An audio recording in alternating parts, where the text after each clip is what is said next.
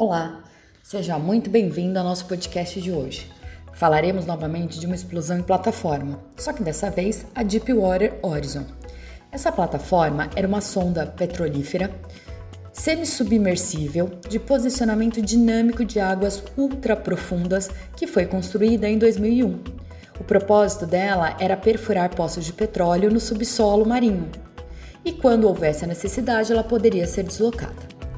Essa plataforma era de propriedade da Transocean e arrematada a British Petroleum até setembro de 2003.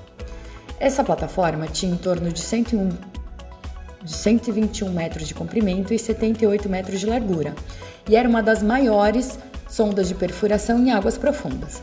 Podia operar em águas de até 2.400 metros de profundidade e tinha uma profundidade de perfuração de até 9.100 metros. Além disso, a torre podia alojar em torno de 130 membros de uma tripulação. No dia 2 de setembro de 2009, a Deepwater perfurou a jaziga do Tiber, no Golfo do México, o depósito de petróleo e gás mais profundo encontrado até o momento, e a uma profundidade aí vertical em torno de 10 mil metros. E como foi que ocorreu esse acidente?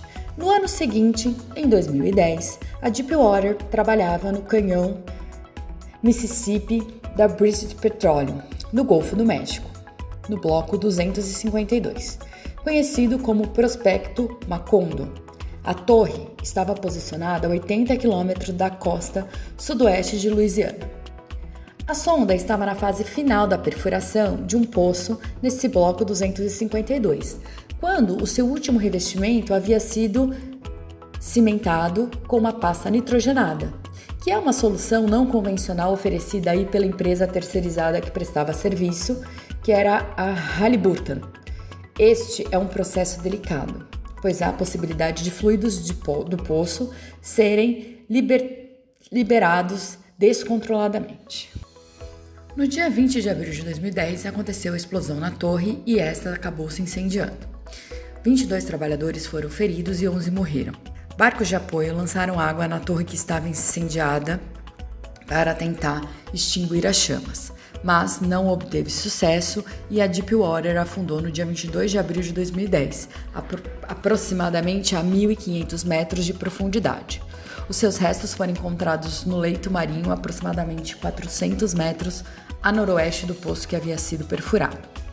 A explosão danificou o poço de Macondo e durante os meses seguinte, seguintes, quase 5 milhões de barris de petróleo foram despejados no oceano, no que é considerado o maior vazamento acidental de petróleo na história. Além disso, uma grande mancha de óleo espalhou-se e chegou à costa da Louisiana e a outros cinco estados americanos, dentre eles Flórida, Alabama, Mississippi, Louisiana e Texas. Durante o vazamento, a mancha de petróleo atingiu cerca de 22, 22 milhas de comprimento. O derramamento de petróleo resulta, resultante prejudicou, claro, centenas de vidas e espécies marinhas. Acabou danificando praias e provocou enormes perdas para as indústrias de pesca e turismo. Para piorar, o processo de remoção do petróleo derramado no mar não é, não é um trabalho fácil porque o petróleo é hidrofóbico, ele não se mistura com a água e ele flutua na superfície do oceano na forma de manchas. Além disso, as correntes do oceano e a velocidade dos ventos também não ajudavam no processo dessa limpeza. Os trabalhos eles duraram em torno de 87 dias e, e diversas pessoas participaram nas operações para remoção desse óleo. A British é, Petroleum anunciou em 17 de junho de 2010 ter conseguido estancar temporariamente o vazamento de petróleo, depois de instaladas novas válvulas para conseguirem é, drenar esse, esse óleo derramado. E o que aconteceu com os responsáveis por esse acidente? O vazamento do petróleo no Golfo do México já custou à petrolífera britânica, a principal empresa e acionista da, da Deepwater, mais de 65 bilhões de dólares e a conta continua aumentando. A British Petroleum foi alvo de múltiplos processos judiciais, vários deles movidos pelo próprio governo, tanto por violações criminais quanto por violações a regulamentações além das civis, né, como a lei das águas limpas. Em um acordo considerado o maior do tipo na história americana, a British Petroleum concordou em pagar cerca de 20 bilhões ao governo federal e aos cinco estados que foram afetados pelo derramamento de petróleo. A empresa também teve que pagar bilhões em compensação às vítimas, né, famílias, indivíduos e, o que, e os negócios que foram afetados, além de custos de limpeza e reparação dos danos ambientais, as multas e outras indenizações. O cálculo final foi mais de 65 bilhões de dólares e que não incluiu a perda da receita e os danos à reputação da empresa. E o custo ainda pode aumentar, já que alguns dos processos judiciais movidos por indivíduos e pequenas empresas que foram prejudicadas pelo desastre ainda estão em julgamento. Após o acidente, a empresa também teve sua avaliação rebaixada pelas agências de risco. As suas ações despencaram e ela acabou tendo que vender aí é, bilhões de dólares em ações. No auge da crise, a sua sobrevivência chegou a ser colocada em dúvida. E 10 anos depois do acidente, a British Petroleum ainda se recupera. Apesar da severidade da punição financeira, ninguém está preso e nenhum dos altos executivos da empresa foram responsabilizados. Ainda o inquérito do Departamento de Justiça resultou em acusações criminais contra quatro funcionários. Dois supervisores que estavam na plataforma foram acusados de não conduzir adequadamente os testes de pressão que eram necessários durante o processo e um deles foi absolvido. E o outro foi sentenciado a 10 meses de liberdade condicional. O ex-vice-presidente da empresa foi acusado de mentir para os agentes federais, referente à quantidade de petróleo que havia sido derramada. Esse também foi absolvido. O engenheiro, acusado de deletar mensagens de texto, recebeu seis meses de liberdade condicional. Infelizmente, não é só no Brasil que os acidentes acontecem e a gente não vê os responsáveis é, sendo punidos como deveriam. Ah, bom, o, quais foram né, as, as lições aprendidas depois desse acidente? Além do impacto financeiro, esse desastre levou a mudanças apenas não, não só nas operações da British Petroleum, mas na indústria de petróleo e gás como um todo.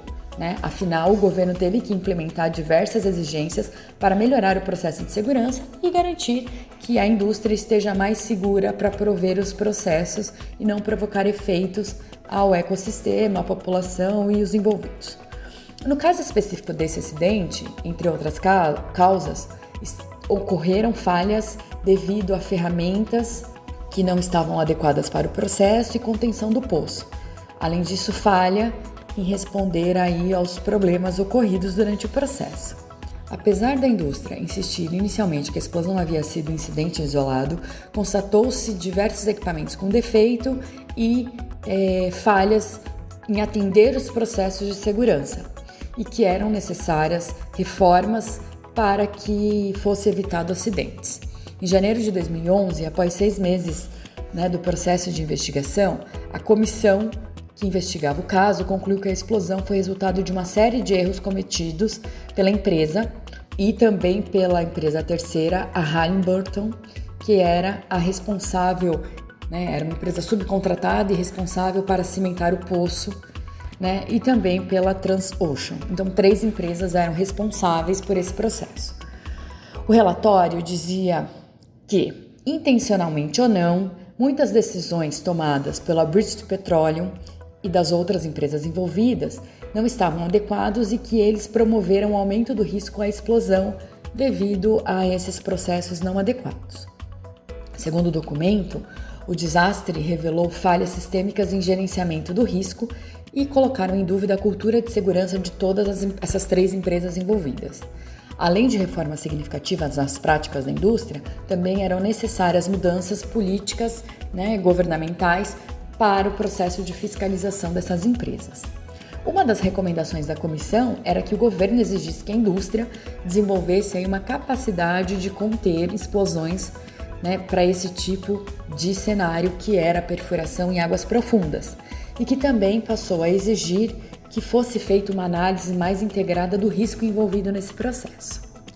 E quanto custou o derramamento de petróleo é, para a natureza?